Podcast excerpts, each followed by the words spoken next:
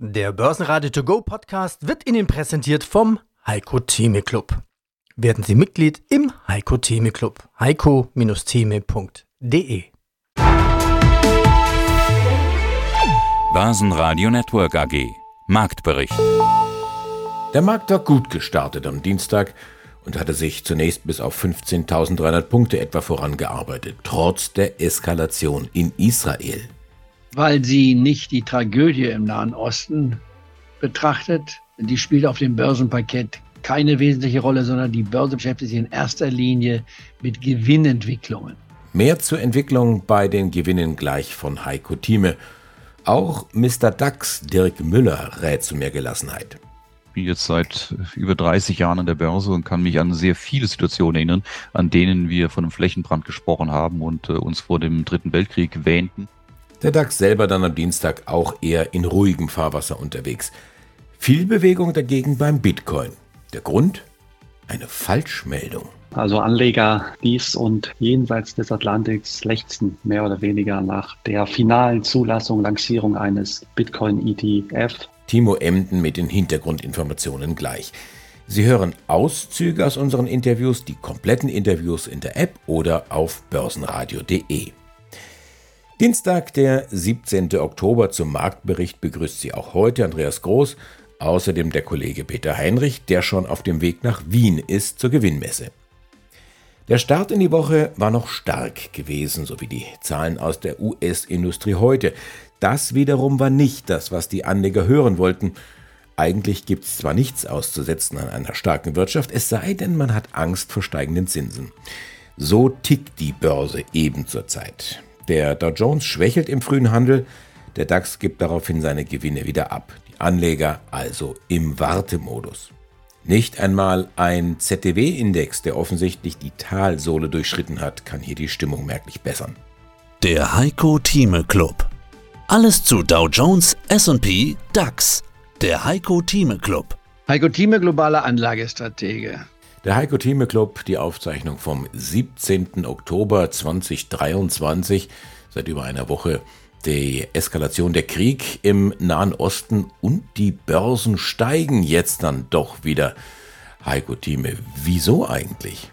Weil sie nicht die Tragödie im Nahen Osten betrachtet. Die spielt auf dem Börsenparkett keine wesentliche Rolle, sondern die Börse beschäftigt sich in erster Linie mit Gewinnentwicklungen. Und hier wartet man auf die dritten Quartalsergebnisse, die ja schon letzte Woche eingeflossen sind bei den Banken. Und hier gab es mehrheitlich positive Überraschungen. Jetzt taucht die Frage auf, wird das dritte Quartal besser ausfallen als allgemein angedacht? Denn wir haben ja ein relativ schwaches globales Wirtschaftswachstum in Deutschland, sogar technisch gesehen eine leichte Rezession. Und jetzt die Frage, nicht nur wie war es in der Vergangenheit, denn der Rückspiegel wird nur sekundär betrachtet an der Börse, wie sehen denn die Aussichten aus? Und hier kommt es darauf an, was das Unternehmen tatsächlich zu den Aussichten sagt. Fallen diese positiv aus und man legt ein gutes drittes Quartalsergebnis vor, dann werden die Kurse steigen. Ist es das Gegenteil der Fall, dann wird man hier deutliche Rückgänge sehen. Bisher überwiegt die positiven Überraschungen und ein positiver Ausblick. Und das wäre dann der Beginn und die Basis für die sogenannte Jahresendrallye, die dann spätestens im November sich entwickeln sollte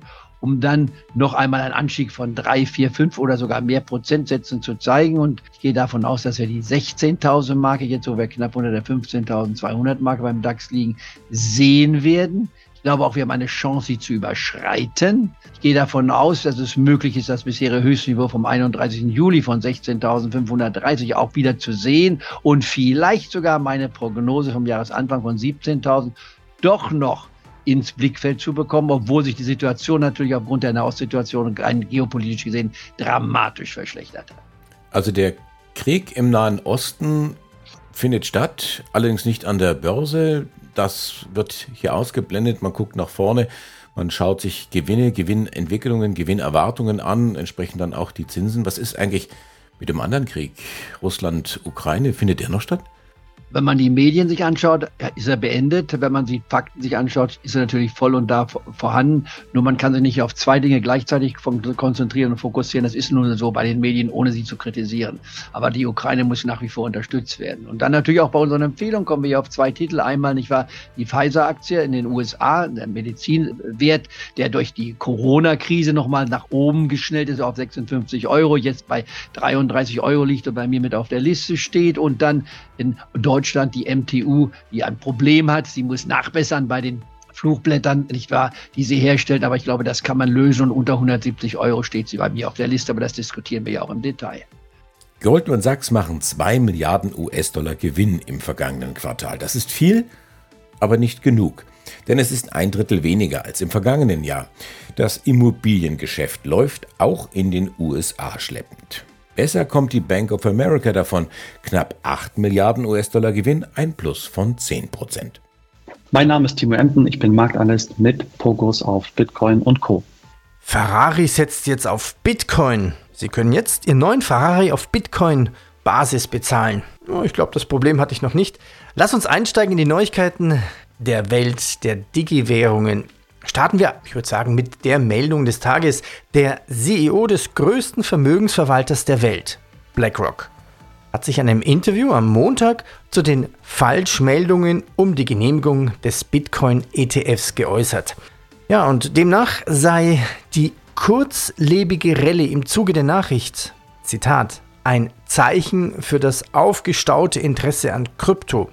So Fink über Fox Business. Also, Larry Fink nennt es aufgestautes Interesse an Krypto. Ja, wie aufgestaut ist denn dieses Interesse? Ich würde sagen, schon sehr. Also Anleger dies und jenseits des Atlantiks lechzen mehr oder weniger nach der finalen Zulassung, Lancierung eines Bitcoin ETF, also hier ganz wichtig Spot ETF in den USA. Und das hat man gestern auch ganz eindeutig gesehen nach dieser irreführenden Aussage, nach dieser irreführenden Meldung über den Kurznachrichtendienst X mittlerweile, also ehemals Twitter, hat das dann wirklich zu ganz, ganz kuriosen Kursreaktionen geführt. Also der Bitcoin zwischenzeitlich um 10 Prozent auf fast 30.000 Dollar pro Einheit angestiegen. Kurz Zeit später nach Richtigstellung, nach Klarstellung auch durch BlackRock dass der Bitcoin Spot ETF eben nicht genehmigt ist, hat man hier dann auch wieder die Kursverluste gesehen, also auf das Ausgangsniveau fast wieder gefallen. Und das impliziert natürlich auch am Ende irgendwo einen Fadenbeigeschmack, weil man immer wieder sieht, was in der Kryptowelt möglich ist. Jetzt zum Zeitpunkt unseres Interviews. Wo steht denn Bitcoin und andere wichtige digitale Währungen?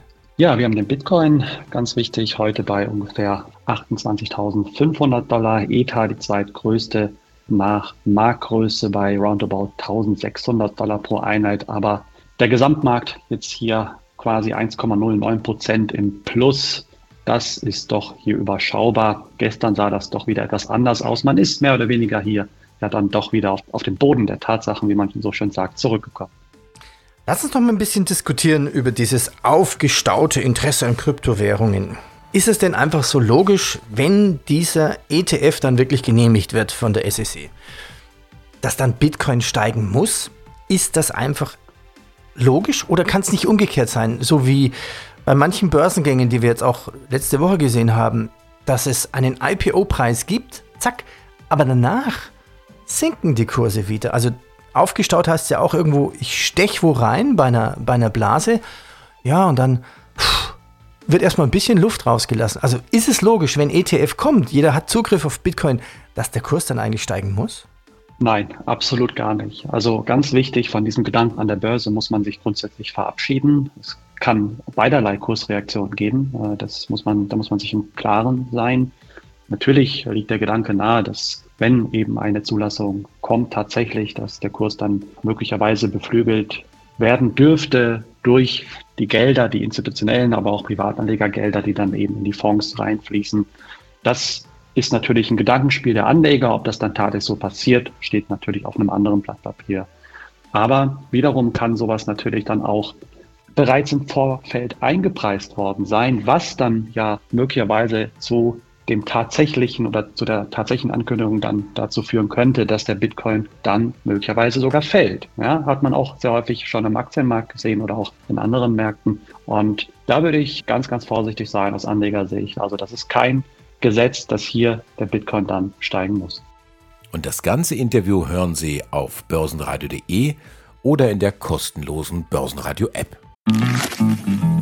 Na, schon die Steuererklärung gemacht? Wir vom Handelsblatt haben in einem Steuerspezial analysiert, worauf das Finanzamt bei der Steuer 2023 genauer guckt. In unserem PDF-Ratgeber finden Sie die wichtigsten 16 Neuerungen, Einstiegstipps für Elster und vier Wege, wie Sie das Maximum herausholen. Sichern Sie sich also jetzt das digitale Handelsblatt vier Wochen für nur 1 Euro unter handelsblatt.com slash mehrwissen. Dirk Müller, Finanzen, Politik und Menschsein. Aber Überleben und Nahe Osten, das ist natürlich das große Thema der Geopolitik momentan, dieser Schlagabtausch in Israel. Jahrtausende ist ja mittlerweile alt, diese Spirale auch von Gewalt und Gegengewalt. Sie dreht sich, sie dreht sich immer weiter, sie dreht sich immer schneller. Die Argumente und Gegenargumente sind bekannt, wiederholen sich. Wie ist denn dein Szenario? Die Experten, die sich damit auskennen, die haben ja Angst vor einem Flächenbrand. Und ja, dann könnten wir auch irgendwann wieder sprechen über einen dritten Weltkrieg. Nun, äh, das ist auch ein Thema, das uns schon lange, lange Zeit jetzt äh, begleitet und immer wieder. Ich bin jetzt seit äh, über 30 Jahren an der Börse und kann mich an sehr viele Situationen erinnern, an denen wir von einem Flächenbrand gesprochen haben und uns vor dem Dritten Weltkrieg wähnten. Und es ist vollkommen richtig, ja, die Gefahr ist groß und sie wird sicherlich nicht kleiner mit dem, was wir derzeit erleben. Ob es dann wirklich dazu kommt, kann auch wieder niemand sagen. Man sieht eine Entwicklung, man extrapoliert die, verbindet zwei Linien miteinander und sagt, das muss da und dahin führen, zu der der Konsequenz. Aber zwischendurch kann es immer wieder zu neuen Entscheidungen, neuen überraschenden Entwicklungen, anderen Entwicklungen kommen, die dann doch ein anderes Ergebnis auch hervorrufen. Ich erinnere daran, dass wir vor einigen Jahren äh, täglich Sondersendungen hatten zu den nuklearen äh, Drohungen äh, zwischen Amerika und Nordkorea. Da war schon überall die Landkarten, welche amerikanischen Militärbasen Nordkorea mit seinen Raketen angreifen wird. Mit Atom-U-Booten wurde gedroht, mit direkter Vernichtung von Seoul und so weiter und so weiter. Und das war alles, wo man jeden Morgen aufgestanden ist, hat, hat die Nachrichtensender eingeschaltet, ob es denn heute schon passiert ist. Und heute denkt da kein Mensch mehr dran. Nordkorea, da war, da war mal irgendwas, ja, ja. Oder der Einmarsch im Irak, der Irakkrieg. Oh, wenn das aber eskaliert, was heißt das jetzt für die Ölpreise? Was ist, wenn der Iran da? Was ist, wenn da eine Rakete fehlschlägt? Denken wir daran, als die Amerikaner und die Russen sich plötzlich in Syrien gegenüberstanden und sich gegenseitig bedrohten. Und äh, ein Fehler, eine falsche Rakete hätte da durchaus äh, zu entsprechenden Konsequenzen führen können. Das ist nicht passiert. Jetzt haben wir eine ähnliche Situation. Ja, sie ist feuergefährlich. Wir haben sie noch immer in der Ukraine. Auch hier steht sich die NATO und, die, und Russland faktisch eins direkt Stirn an Stirn gegenüber ja, und, und führen hier äh, einen zumindest teilweise Stellvertreterkrieg. Also auch hier sind wir ja, eigentlich einen Fehler vom Dritten Weltkrieg entfernt und das jetzt schon äh, seit über 600 Tagen. Und Jetzt kommt ein neuer Konflikt hier dazu, nämlich äh, im Nahen Osten.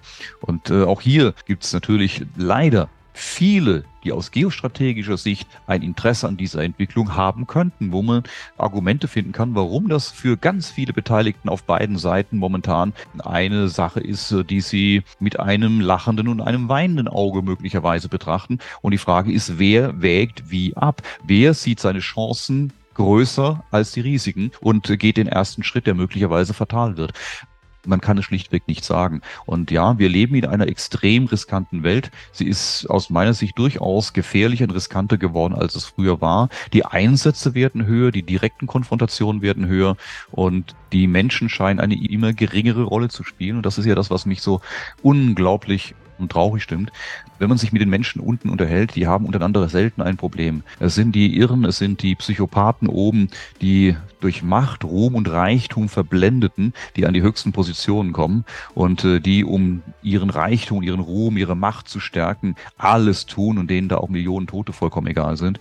Und äh, leider funktioniert unsere Welt nun mal so, dass diese Psychopathen in die höchsten Positionen kommen und die Normalen, die einfach nur friedlich mit ihrem Nachbar leben wollen, die gar keine Macht haben wollen, ja, die werden sie auch nicht erreichen. Das heißt, die verstehen gar nicht, warum die da oben so verrückt ticken. Und also, die sind aber am Ende die Leidtragenden unten auf dem Schlachtfeld. Also ist nicht die Menschheit zu dumm, um aus Weltkriegen und jetzt vielleicht um auf den Nahen Osten zu schauen, Yom Kippur zu lernen, sondern ist die politische Führung zu dumm?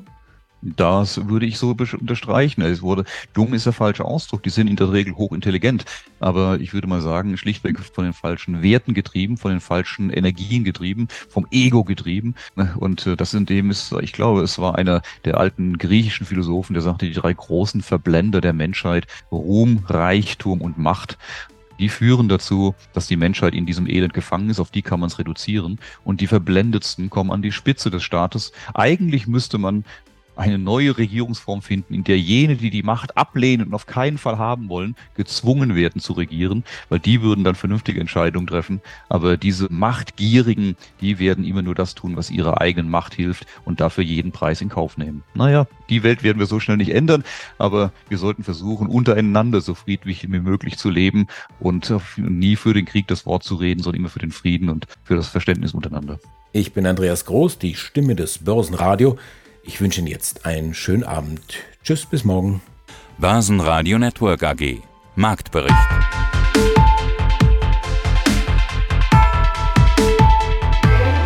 Das Börsenradio Nummer 1. Börsenradio Network AG. Der Börsenradio To Go Podcast wurde Ihnen präsentiert vom Heiko Theme Club. Werden Sie Mitglied im Heiko Theme Club. heiko-theme.de